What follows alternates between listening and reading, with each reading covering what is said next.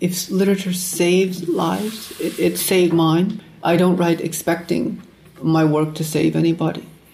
But my hope is that the, the novel and the poem is an architecture in which we can find communion through differences.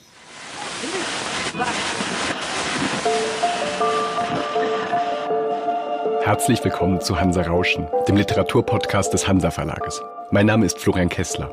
Hier sprechen alle zwei Wochen Lektorinnen und Lektoren mit Menschen aus der Welt der Bücher, mit Schreibenden und Lesenden, mit Leuten von anderen Verlagen und aus dem Haus. Es geht um alles, was in Bücher passt und außenrum passiert. Und das ist wirklich nicht wenig. Lass mich von vorn anfangen. Mit diesem kleinen Satz beginnt Ocean Wangs Roman Auf Erden sind wir kurz grandios in der Übersetzung von Anne-Christine Mittag. Das Buch ist 2019 im Original in den USA bei Penguin und in Deutschland bei Hansa erschienen und wurde von Anfang an sehr viel und sehr begeistert gelesen und diskutiert. Ocean Wang, 1988 in Saigon in Vietnam geboren, kam im Alter von zwei Jahren in die USA. Er wurde zuerst mit seiner Lyrik bekannt, darunter die Gedichtsammlung Night Sky with Exit Wounds, ehe dann On Earth We Are Briefly Gorgeous erschien, dieser Brief an eine Mutter, die Analphabetin ist und diesen Brief niemals lesen wird. Jetzt gerade im September war Ocean in Deutschland und stellte zum ersten Mal überhaupt vor internationalem Publikum seinen Roman vor. Vor einem dieser Lesungsereignisse sprach er für unseren Podcast im Hotel in Hamburg mit seinem Lektor bei Hansa, Piero Salabé, über das Buch und seine Hintergründe, über das Schreiben und seine Möglichkeiten, über Literatur als einen für alle gemeinsam betretbaren Ort der Freiheit. Viel Spaß beim Zuhören. So, Ocean, thank you so much for giving us the opportunity to talk Thank to you. you. It's a pleasure to be here. After uh, your book has been published, there have been so enormous reactions from all over the place. Mm. And so we feel honored to have you here in Germany for the first time uh, for presenting your book in several cities. One is Hamburg, and the other one will be Berlin Mhm. tomorrow. Um, you can feel free to ask anything. It's uh, not only on the book, it's just a conversation, just to talk with you about anything, Mhm. basically. Well, is this really the first time you're in Germany, Ocean? The second time. The second, time. Yeah, So, the first time I was 17, going through on, tr- on a train. Uh, I visited Italy, Germany, and uh, France on a Europe you, you, were, you were one of those Americans One coming of those. the Europass. Yeah, yeah, yes. yeah. and uh, I, I regret not Yeah. knowing how to look at the world when I was 17. I, I just I blew past it, moving from one place to another, just looking for a good slice of pizza. Something I could have gotten in New York. so, I did. That's that was that was the, the, the boy who went through Yeah. Europe and So, what what was your impression of Germany, or let's say the spe- German-speaking countries at that time? You know, the most memorable thing is that I I was eating pretzels, Yeah, but I couldn't, nobody had mustard. and so the only word I knew was Haben Senf? and I would, and, I, and nobody had had mustard. I couldn't believe it, you know. And I just thought, oh God, this is uh, this is isn't this where like everybody eats pretzels, but maybe only in New York they eat it with mustard. I don't know. um, but that was my only recollection. I see. You know, so I'm really happy to be back uh, with Yes. a more, uh, you know, um, deep gaze. um, Yes, yes. uh, of the world, and it's been an absolute pleasure. And also, I've read more German literature. Oh, you know, yes. uh, since then, Yeah. and I can, I can see the the world of of Sebald and Kafka, Rilke, uh, uh, Muertehüller, um, and it's been uh, beautiful to see. you know. Yes. Yeah. Your book is, uh, which just came out in Germany with the title Auf Erden sind wir kurz grandios. In English, it's On Earth We're Briefly Gorgeous. Uh, the form you take is a letter written to a mother. Has this any relationship with authors you have read? Yeah, it was the the big im, uh, influence was Marilynne Robinson's Gilead, and that that book was a, a novel. A pastor writes to his son, right, who's still living, and I thought it was such a great form because the letter allows for divergences, the parentheticals, dead ends. You can depart from the plot and go anywhere. It was basically the best form to write the essayistic inquiries, and I wanted my novel to have those. But the one that that that really sealed that mode was Kafka's Dearest Father. Oh, Brief an den Vater. Oh, yeah, yes. Yeah. Yes. And it's interesting because it's not a book, it's not a publication, it's not literature to his eyes. Um, he wrote it and he, his father never read it. And the impossibility of the confession, confrontation, uh, and ultimate vulnerability was what was so powerful to me about that text. And I read it as literature. You know, hmm. I didn't know any better. I, I, I saw the book on a, in a used bookstore next to Metamorphosis, next to the trial. Mm-hmm. And I read it as literature yeah. and I learned from it as literature. And I thought, what urgency um, and, and how timeless in a way, how undying is the, the, the, the, the child writing to the parent. That that is the the core of communication. That is the the, the ultimate first act. Yes. You, you, you say ma and pa. you, you, you, that's the first moment you learn speech is with your parents. And what an incredible mode to now speak to them when you have all the words you need. When, mm. when you when you have a, a, what little dog calls a belly full of English. You know. Mm. Yeah. And this addressing to the mother, and you, you have some poems in your book that will be published next year in Germany mm-hmm. uh, Night Sky with Exit Wounds.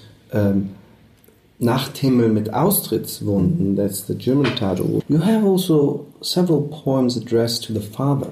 Yeah. And then there is also this beautiful, beautiful prayer for the newly damned. Yeah. Um, again, this addressing to the father, the, the parents, as, as some protective uh, figure. Mm-hmm, yes, mm-hmm. can we see it this way? Yeah, uh, a protective figure, a figure who might not even be there. And I think that was one of the impulses of the book of poems, which is to mythologize a father who was barely real, which is the power of literature. Mm. If you do not know it, make it up, right? Um, and the big, the big credo in American writing workshops is write what you know. Mm. And I wanted to write what I didn't know for the book of poems. And it felt like a powerful beginning of a writer's life to have to invent the most intimate figure in anybody's life, which is a father. And I didn't really know my father. Mm. So I had to make him up, and I to make him up in the same way. I think that's why I lean on classical references, uh, classical Greek references, because Homer wrote the Trojan War nearly 300 years after its supposed epicenter. Right, so he's creating an entire fiction out of a reality. And I felt, wow, what, what if I did the same? What if I also created a fiction out of my reality? And I gave the father a lot of room mm. in in uh, briefly um, and on uh, in the poems. But in briefly gorgeous, I wanted to give the mother room. Yes, you know, I wanted them to have their own stages mm. because in life they didn't want to be on the same stage. You know, they they left each other. They they're, so I wanted to respect that and, and give them their own time. As readers of your novel one is curious about what the relationship between the autobiographical aspect and the fictional aspect is.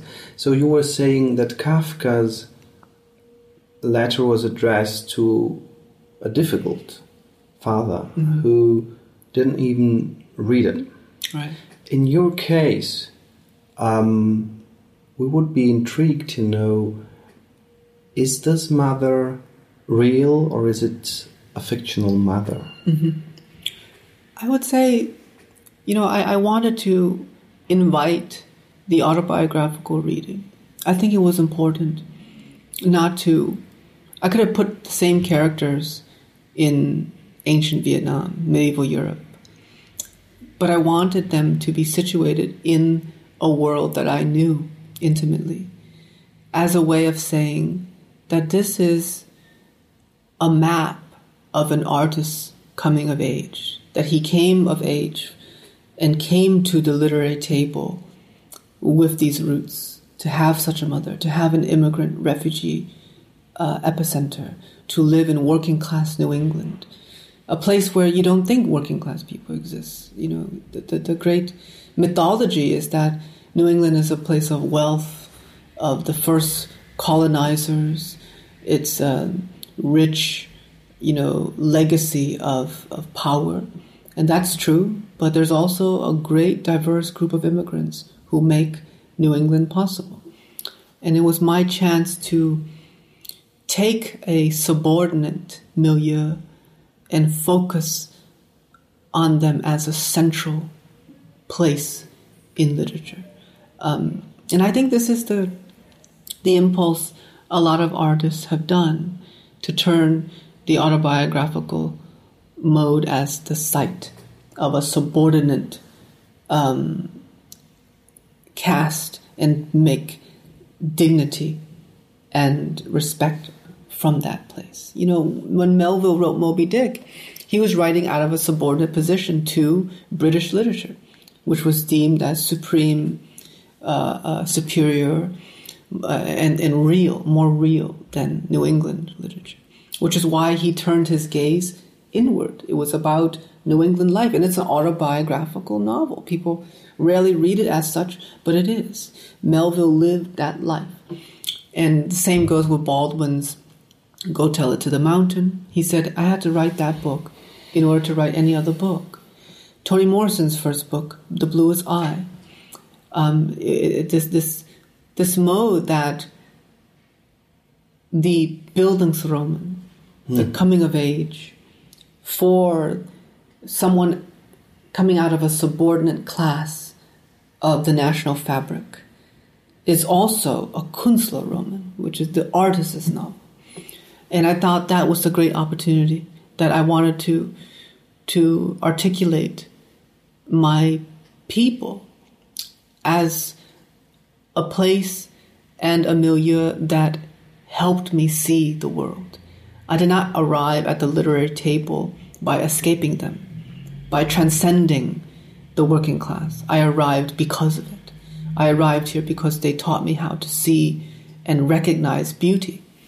And when your body is broken in factories, nail salons, when you are uh, nearly obliterated by work and labor, you learn to privilege beauty and to recognize beauty in your life.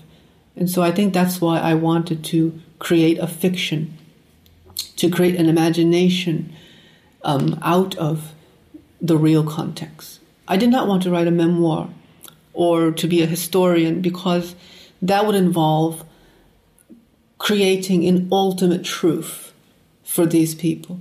And I did not want to be a representative or a spokesperson for this is milieu. I wanted to say only that they informed my thinking as an artist. But I did not want to say this is how they lived in the world, which is why it was important that the foundation, the context of the book is real, the foundation of a house, mm. you know, if you will. But the rest of the book, the windows, the colors, what goes into it, what happens inside that home, was the act of the imagination for me. There is um, a line in your book which is very impressive, where, um, in fact, you talk about um, visiting libraries and reading books in this library. Mm-hmm. And um, um, yes, I, I just would like to read this beautiful sentence. How I fled my shitty high school to spend my days in New York, lost in library stacks, reading obscure texts by dead people, most of whom never dreamed a face like mine floating over their sentences, and least of all, that those sentences would save me. Mm-hmm. So, how did that work that a person coming from your background, working class background, apparently we don't know, maybe it's fiction, but in the book, the uh, the the mother uh, cannot read English, do not doesn't really know well the language. How how has literature come into that life? Right. I think one of the things I wanted to show was that a building's Bildungsroman was also something that could have a history, a prehistory.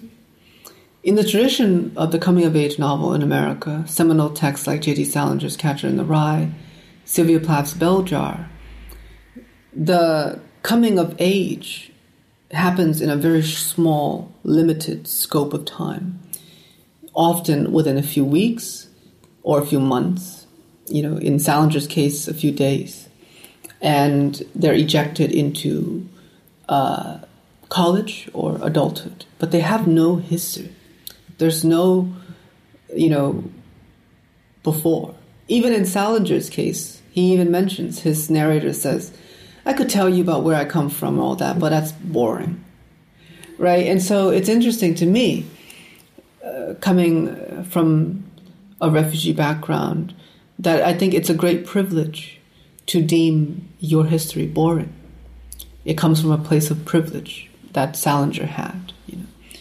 And I wanted to write a build, an American Bildungsroman that did have a prehistory. And one of the opportunities of doing that is that I, I showed that literature for me began with the oral tradition, with the women who raised me, and the storytelling that they was possessed. it an American? Was it an American or was it Vietnamese? What you listened to this oral tradition? It's a Vietnamese tradition, you know, and you realize that for refugee women to tell a story in America, in Hartford, meant that they had to use their bodies as libraries, as archives. And they had to decide which stories to leave out of their memory and which to keep. And so not only do you have a, library, but you have a curated library and one that is constantly changing. Every rendition of a story changes, every detail changes. And I, I learned right away that that was freedom. That what the women in my family were doing was creating stories out of freedom.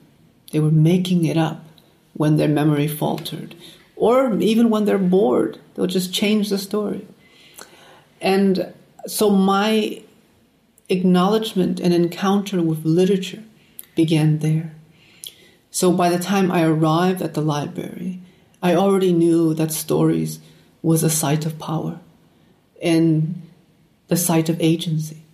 So when Little Dog reads in the library, the way I myself read in the library, I realized that the writers who wrote those books did not have to imagine me.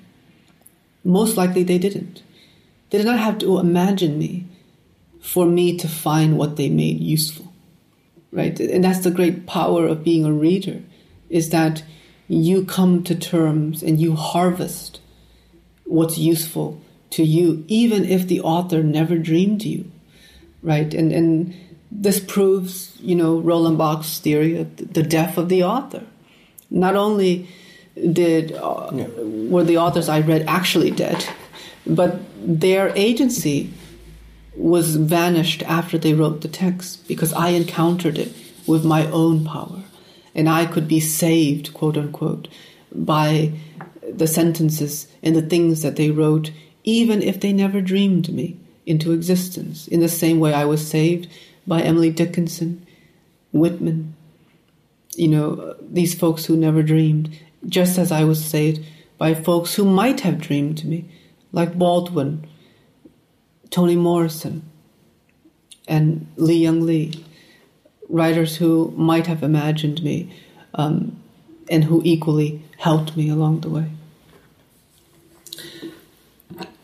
when you um, write um, and you expose this um, optimism in literature being able to rescue, to, to, to save lives. Do you think that this is something um, which in, in, our time is not um, too optimistic? Mm.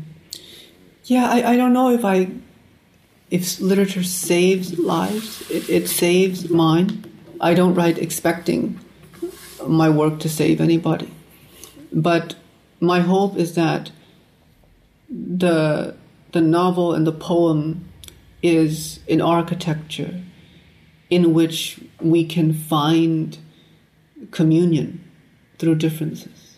And in this sense, I feel that at my best, whether I'm writing a poem or a novel, I'm creating a town square or what the Italian the piazza, which is mm-hmm. something very yeah. common in Europe, yeah. but very very rare in America. America did not construct itself mm-hmm. around the piazza; it mm-hmm. constructed itself around the the main street, which is a a place of commerce, mm. and maybe, in fact, it might be very un-American to write as a way of creating a town square.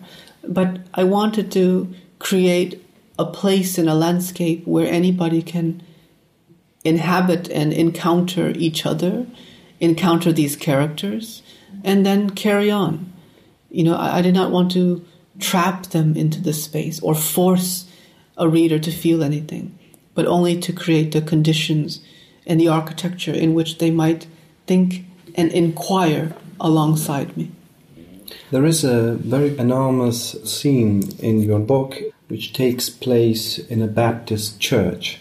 There are people from Dominican origin, I think, mm-hmm. also from Cuba, mm-hmm. and um, the priest um, has, I think, preachers about the no- Noah's mm-hmm. Ark. You say Noah? Yeah, yeah. Noah, Noah's, Noah's Ark. Ark. Yeah, sorry. yeah, yeah. Um, and then there is this extraordinary moment where the mother in the book um, is singing mm-hmm. using what you were mentioning before, uh, addressing her father, I think. Yeah. Um, that scene, the reader perceives that strong com- communal mm-hmm. moment. Right. Is is is that something? And it's a, you know, it's a, a praise of, of of the song, the singing, being able to connect people to. Yeah to bring all the people in the ark. Is is that right? Uh, uh, is that a metaphor for, of, of literature? Yes, for me, for sure. Um, that the, the, the the myth of Noah's Ark haunted me, even before I became a writer. Certainly after I became a writer. In a way, it's a thesis that informs a lot of my work. Is I don't write expecting or planning on writing another book. You know, if it comes, I hope it comes. That would be beautiful and wonderful. But I see every project in the way Noah saw his ark, which is to put everything that is important for you, that you hope to see in the future, that survives an apocalypse. What would I want to know of myself after the great wreck after the great flood, and and whether it's figuratively or real. Um, when you have that charge, then every sentence must count, every idea must matter, and it was a great teaching moment to me as a as a technician to craft my work, allowing only the most useful things to enter the vessel of the novel. Um, and, and, that moment of communion is is uh, incredibly haunting to me. In that, in the space of great difference, the church was where so many different people congregated. You know, it's called a congregation, uh, and through song, we could forget briefly the differences. The differences and, and the Holy Spirit is yeah, it going yeah. through the people? Yeah, I mean, it's not. It's I don't believe in the the spiritual romanticized tradition of it, but only in the very practical sense that when folks in the church sang the way I saw it, the way I, I witnessed it as a child, they were allowed to abandon social mores, social etiquette. They could shout, they could scream, they could Become someone else. be angry, you know, become someone else or more of themselves. You know, they can embody other truths that you couldn't embody at the supermarket. You couldn't embody at the, your job as a law clerk, you know, where you had to perform certain things. And the church was where, uh, in this brief moment of the praise break, you could abandon so many things. And I think that was where Little Dog's mother could abandon even motherhood, where she could be a child again. She could ask of her father, Where are you? Where she could be utterly a child, and she didn't have to be a mother anymore. And I think that was the song was an agent, a medium that allowed her to become more of herself. Along with this longing for communal moments of transcendence, even maybe, um, it is very strong in the book the story of um, of grief that is passed from one to the next generation. In fact, the protagonist, Little Dog, is the grandchild of war. Uh, I wanted to ask you how do you, as an American, you're an American, there are some autobiographical links with your own history.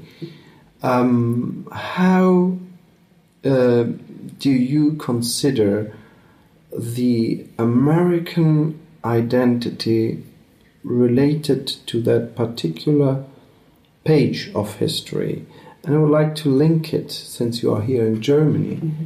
to what people in this country, and especially writers, have experienced after the tragedy mm-hmm. and the trauma of the Second World War, being the Germans, mm-hmm. uh, the perpetrators of evil, of maybe the blackest page of human history, which has accompanied um, the history and also the literature of Germany for such a long time, from uh, Günter Grass to Heinrich Böll to the even mentioned Sebald, uh, who wrote a book, you know, Austerlitz, about the you know long-term consequence of that trauma. It's obviously completely different. You cannot compare, I think, National Socialism to what the Americans did in Vietnam. Uh, all the same, there is this dealing with a, a trauma that passed that does not pass, that even uh, generations after is, is still there. The Germans, even this state of Germany, in the words of its former uh, foreign secretary, uh, Joschka Fischer, said Auschwitz is the founding stone of this country, which means our own identity is an identity, or should be an identity, which contains the conscience of violence, evil, and grief. And this is something revolutionary in some kind, being nationalism, the contrary, the celebration of, you know, uh, all that things.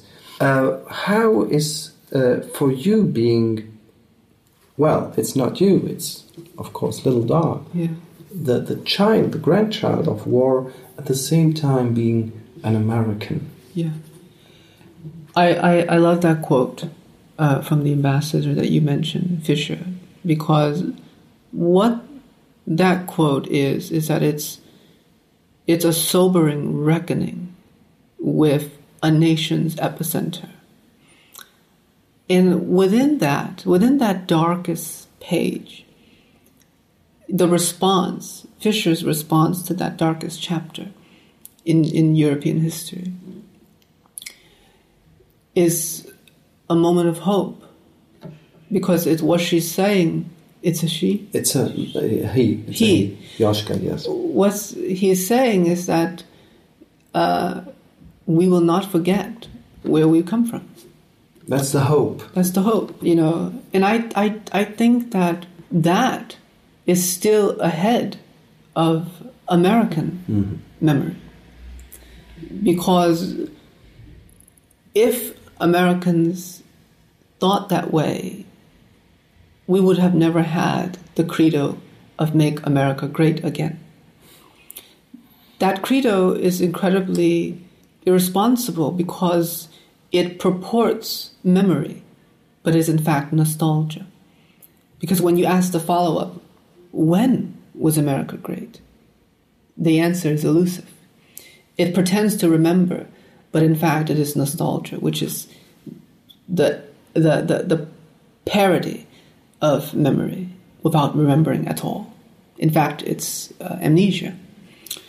And I think we are still have not, as a country, really asked uh, what have we become out of violence? That we began as a nation out of genocide, Native American genocide, and then slavery, and then wars, right? Vietnam being only one of them, invasions, imperialism. We haven't asked that, and I think part of it is mythos. Roland Barthes' mythologies, he talks about a national mythos is one of the greatest dangers, um, in that it can convince the next generation that it is flawless, that it defends freedom. If you look at a commercial for the Marines in America, and those commercials come every evening when you're watching football or sports or a TV show, the word freedom comes up in service of a commercial to get young people to enlist in the military. And it's fantastical. You have a man or a woman or a person on a mountain dressed in ceremonial soldier's garb with a sword, and they are brave, courageous, or they're heroic, right? The, the hero. So America still sees itself as a hero, and meanwhile, the taxes that its citizens pay go towards weaponry that, in fact, leads to innocent lives destroyed in the Middle East and Afghanistan, now going on nearly 20 years. Um, so that, that reckoning has never happened because the documentation was so poor. And I think the difference between America and Germany is that German documentation, European documentation of World War II and the Holocaust and Auschwitz was so thorough. We have the Primo Levis, we have the Elie Wiesel et al. And the memory was not lost. Propaganda was not allowed to take over the, the, the Holocaust museums. In Washington, D.C., the Holocaust Museum is the most popular museum. When it comes to the crimes, uh, the, the, the, what many call the, the, the, the, the first in, uh, Genesis crimes of America, this initial sin, um, that is still elusive. That documentation is still shaky. You know, I went to visit uh, the plantations Mm-hmm. uh, in, in, in New Orleans, outside of New Orleans. And only recently, in the past six years, did any of the plantation, and it turns out only one plantation, address slavery. Can you believe that? Yeah. Before six years ago, in what is called the Whitney Plantation, you can visit the plantations, but they'll never talk about slavery. They'll talk about architecture. You know, people, oh, what kind of molding uh, is it happened here? So people would go and look at the architecture where slaves lived and not talk about slavery, you know. And, and so the way we remember in the States is still um, thin, that uh, amnesia is still fraught because America as a country, I think, unlike Germany, because Germany has a, history before World War II. It had the no- Napoleonic Wars. It had uh, a history of, of uh, that that came after the Roman Empire and the Roman Catholicism. that has, you know, the, a rich, dense history of complications before uh, Hitler. But America did not. Its very history, the ground zero, at least as a nation, began with colonialization. And from that came a great mythos of Western expansion and progress. So, freedom, manifest destiny, was part and parcel with its first identity. We, the people, right? That's the Declaration of Independence. But people is selective, right? Right away, it was selective. And so to uphold that false dream requires amnesia. If you remember too thoroughly as an American, you start to unravel your very identity. And which that's why I think we are so uneasy with it. And it takes refugees, it takes folks outside of the hegemonic milieu, like Baldwin, Toni Morrison, Viet Thanh Nguyen, to be able to remember America better. And I think that's one of my tasks that I hope to do as a writer is to remember more thoroughly, not to incriminate, uh, not to create a polarization or even a list of crimes. You know, those lists are well documented. Historians have done that very well. My task is to remember more. Have you seen Apocalypse Now for sure? Yeah. And yeah. Did you like that film? Do you think it's a contribution that sense of remembering more? Um, I thought it was important, but it was still important for whom, right? And it was seen as radical because it portrayed the brutality of American involvement to Americans, right? It was basically holding the mirror up to white Americans as a way of saying, look what you did, shame on you. It was much more brutal than the heroism and the false narratives that it fed its own. For the Vietnamese, we already knew that. We already knew it was horrific. And in fact, I've seen Vietnamese refugees who've seen that film and talked to Vietnamese refugees who've seen the film who had panic attacks, who had absolute horrific PTSD episodes in the opening scene where the helicopters came in and literally just destroyed the Vietnamese bodies. And they said, Oh, I don't need to see that. I saw this already. So, Apocalypse Now was a remedy to American, white American amnesia, but it did not acknowledge Vietnamese experience, Vietnamese American experience. Right? Is there any art work of artists, of American artists, who have acknowledged that better, in your opinion? I think Maya Lin's memorial, the, the memorial wall. Now, of course, it doesn't have any Vietnamese names on it. But the fact that a memorial to an American war begins in the ground, it was very controversial when it came. But to me, it was one of the most faithful enactments of memory of that war, which is that it began subterranean, that the, that the, the wall does not breach sea level, it's buried. And you encounter the wall almost by a surprise. When you walk up to it, you see the ground, and then the ground falls falls out, and then the wall is just this black shard that just opens up you almost gasp at it. And and I think that was a, an, an Asian American, a Chinese American woman had a, a clearer recollection of what an American war was. That it was not a moment of glory, it was a moment of failure. It was a moment of interment, that it was burying, a burial.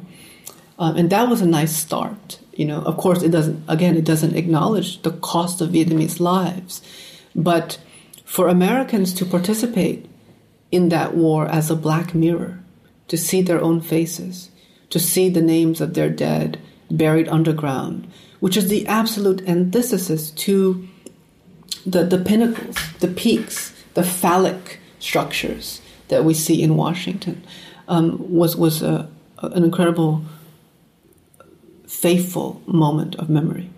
In your case, you moved, I think, from Vietnam to the States at the age of two. Is mm-hmm. that correct? Mm-hmm. Yes. So you couldn't have experienced it yourself, obviously, of course, because you were born much later. So this telling of it has a strong indirect way. Is it um, is it due to family memories or things you have felt uh, within your um, yes surrounding or just yes growing, or is it something imagined? There is this obviously big aspect we have in German literature. Can I tell something which I haven't lived? Yeah. Can I invent this? Right. Is it is it legitimate? Right. The war scenes were few. There was only one really, one war scene at the checkpoint. The dog. Were the, they influenced by yeah. Apocalypse Now by the film? No, no. no. Um, they were influenced by stories, uh, yeah. Vietnamese accounts within my family, um, within uh, communities, extended families. I asked um, research, my own research, um, but the the war scenes were very few, and I wanted that. It was purposeful. I did not want to write my version of the war. It was not my place. I didn't live through it. But also, I could have, but it didn't excite me. You know, I was more interested in the aftermath, in what happens now. You know, and I think one of my impulses in writing this book, or any book, is to not write out of rage or anger.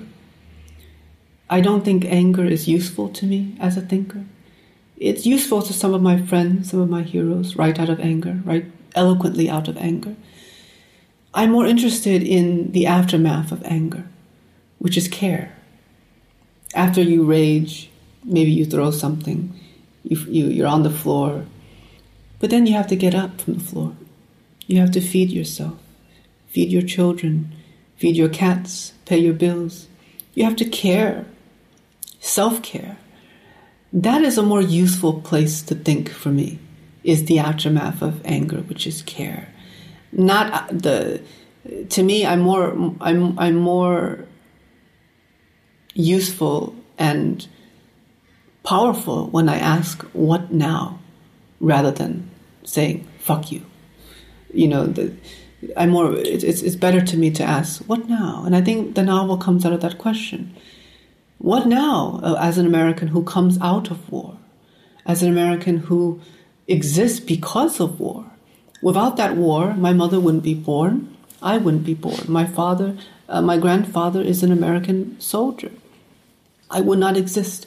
I owe my life to the war, and yet the war is horrific. So that paradox is a site of agency and power for me, is to ask this question that has no answer.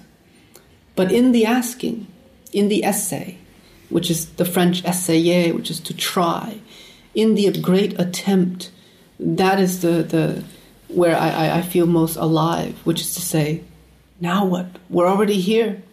We can't look back and say, too bad, or that shouldn't have happened. Sure, we can say that, but it does nothing to change it.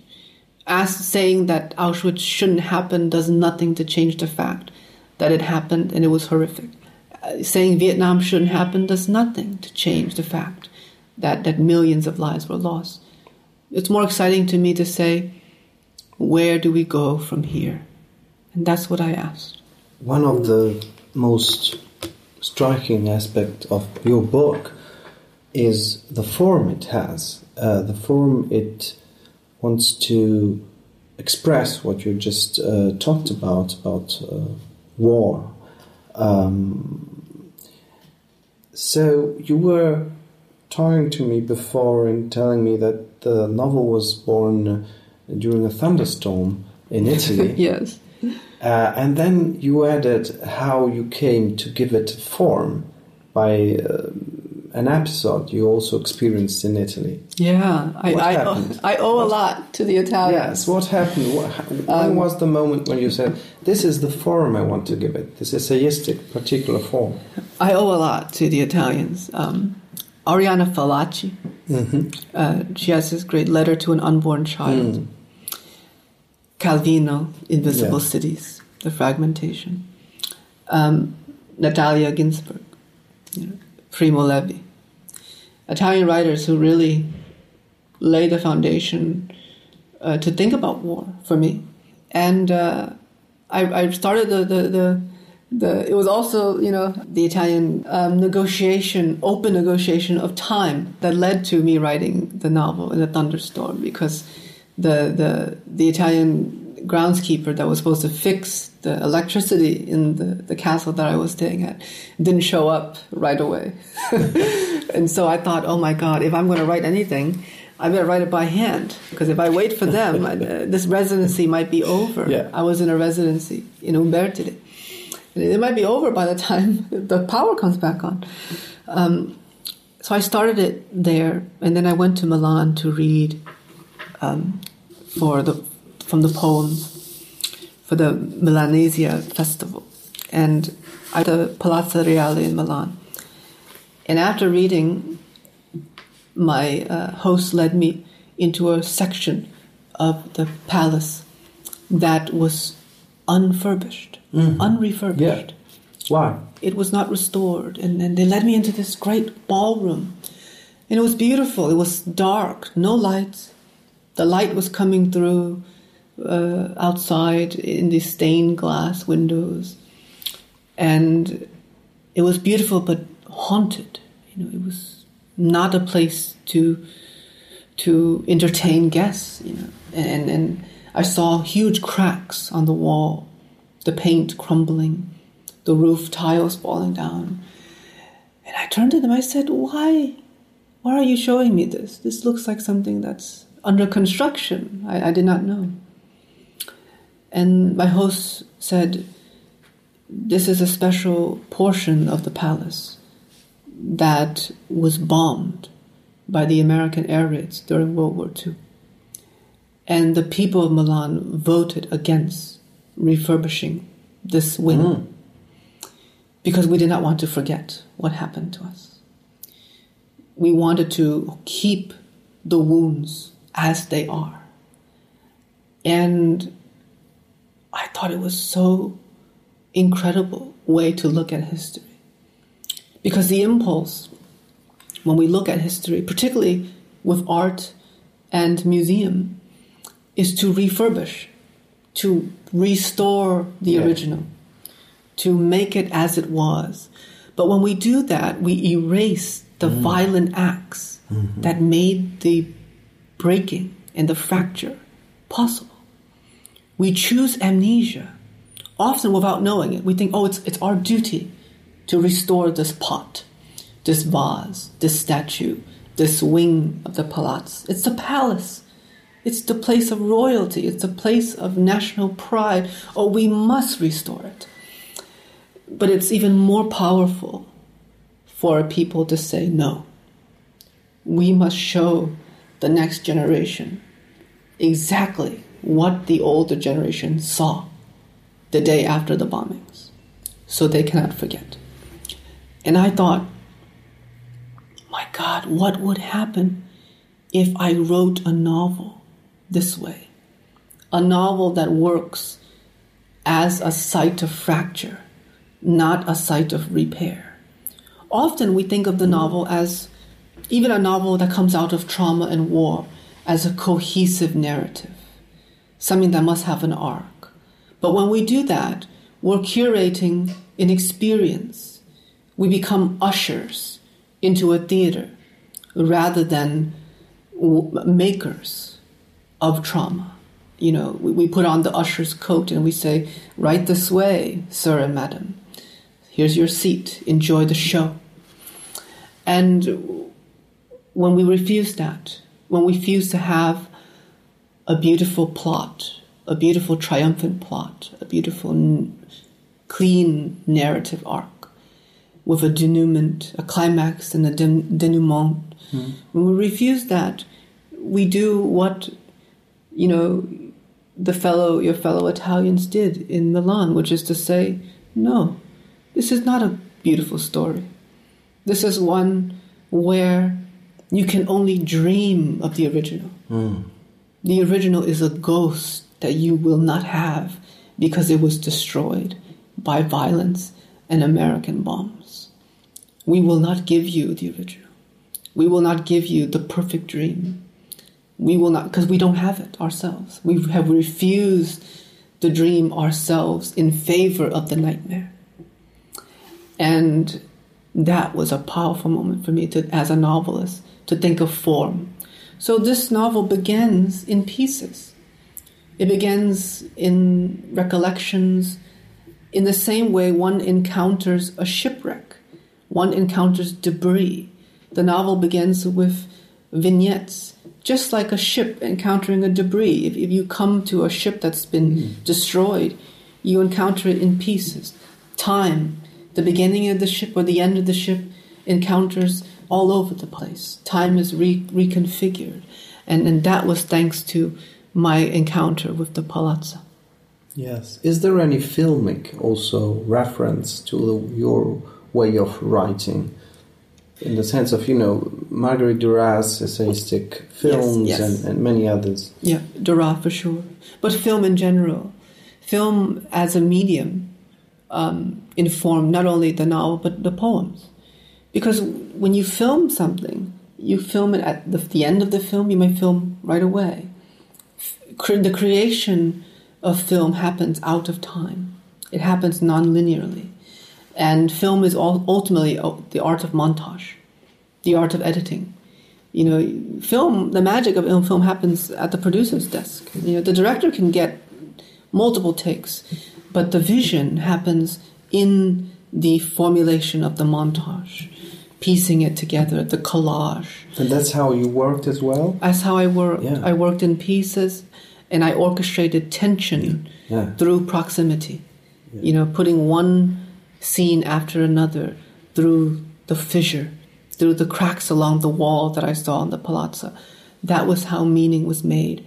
And so I wrote in piecemeal, I wrote in, in, in segments, and then I orchestrated it together.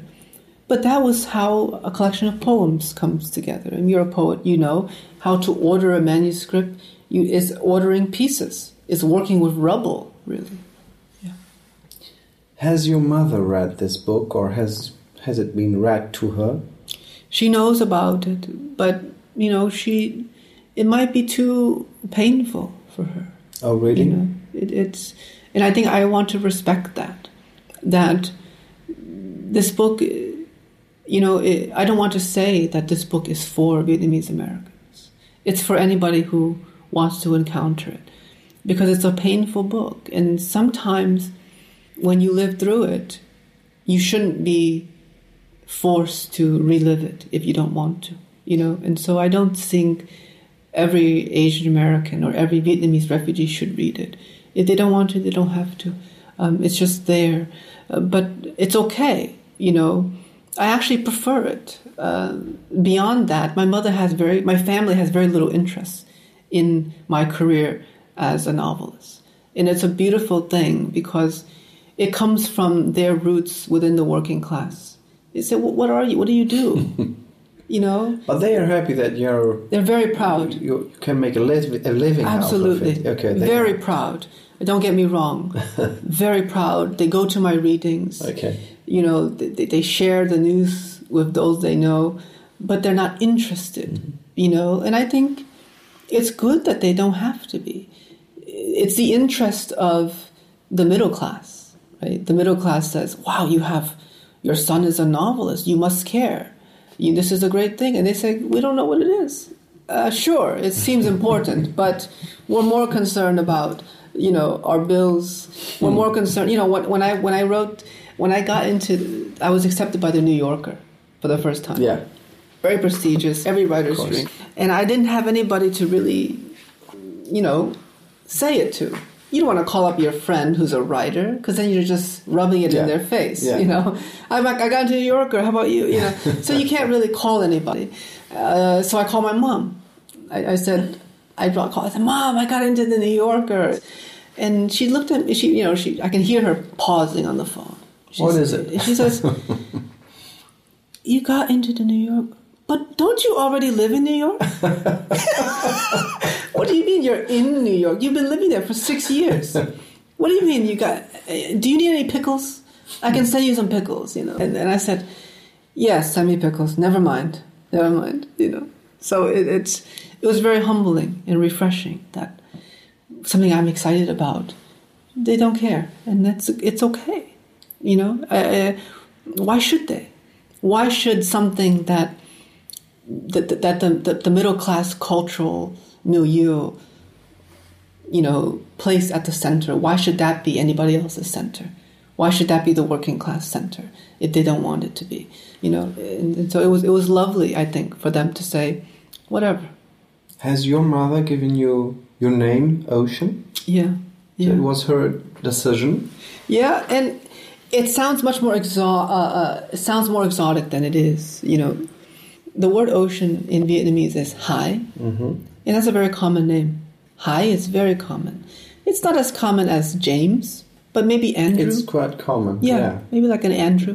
Um, it, it's common as, as, as that.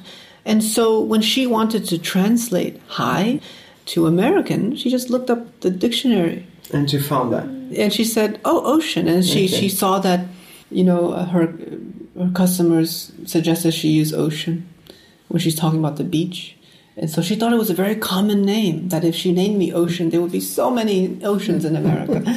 Little did she know it was so strange, you know. So it was kind of trying to be a little bit anonymous. Yeah, Maybe. yeah, Yes, yeah. because in your book you have this this beautiful um, reflection on names, um, and your name, Ocean, and its boundlessness seems to com- be in contrast with the name of the protagonist, Yeah. which is Little Dog, and you say a name thin as air can be a shield, a little dog shield, in the sense that it gives you being so little um, protection Yeah. and not being exposed. Yeah. So is ocean that kind of protection your mother intended? It's the dream. It's the dream, you know. Um, and I think it's a working class dream to to name your son after something ideal, to name your child after something big and powerful. My friend, the French novelist Edouard Louis, you know, has a similar background where mm. a lot of working class French, you know, his name was Eddie, to be more American, to be more, to enter the, the, the cultural, to have cultural capital, right?